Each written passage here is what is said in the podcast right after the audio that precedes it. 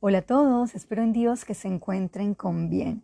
Hay una frase muy conocida que dice tal palo, tal astilla, o sea, reflejando la similitud de algo o de alguien.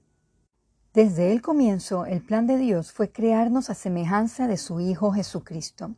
El tema de hoy es creados a su semejanza. Acompáñeme a Génesis 1.27.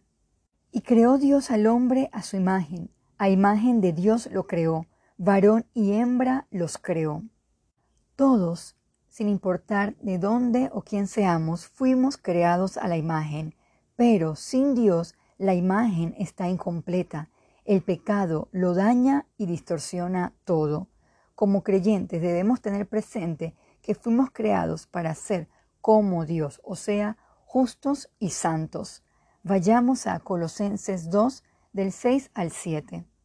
Por tanto, de la manera que habéis recibido al Señor Jesucristo, andad en Él, arraigados y sobreedificados en Él, y confirmados en la fe, así como habéis sido enseñados, abundando en acciones de gracias.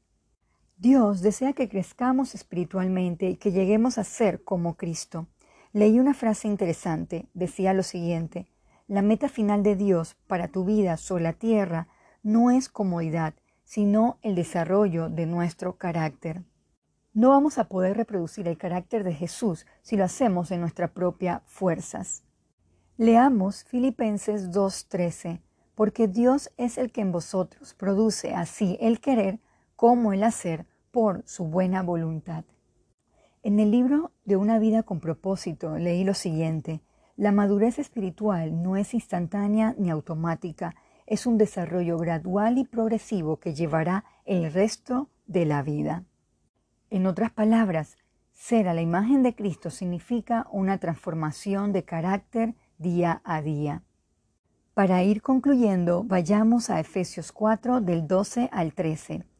A fin de perfeccionar a los santos para la obra del ministerio, para la edificación del cuerpo de Cristo, hasta que todos lleguemos a la unidad de la fe y del conocimiento del Hijo de Dios a un varón perfecto a la medida de la estatura de la plenitud de Cristo.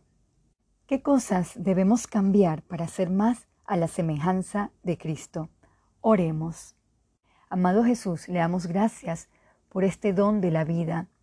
Guarda nuestros corazones para que podamos ser cada vez más a su semejanza, que nuestra vida y nuestro carácter sean moldeados conforme a su palabra y tengamos vidas justas y santas delante de usted y de los que nos rodean.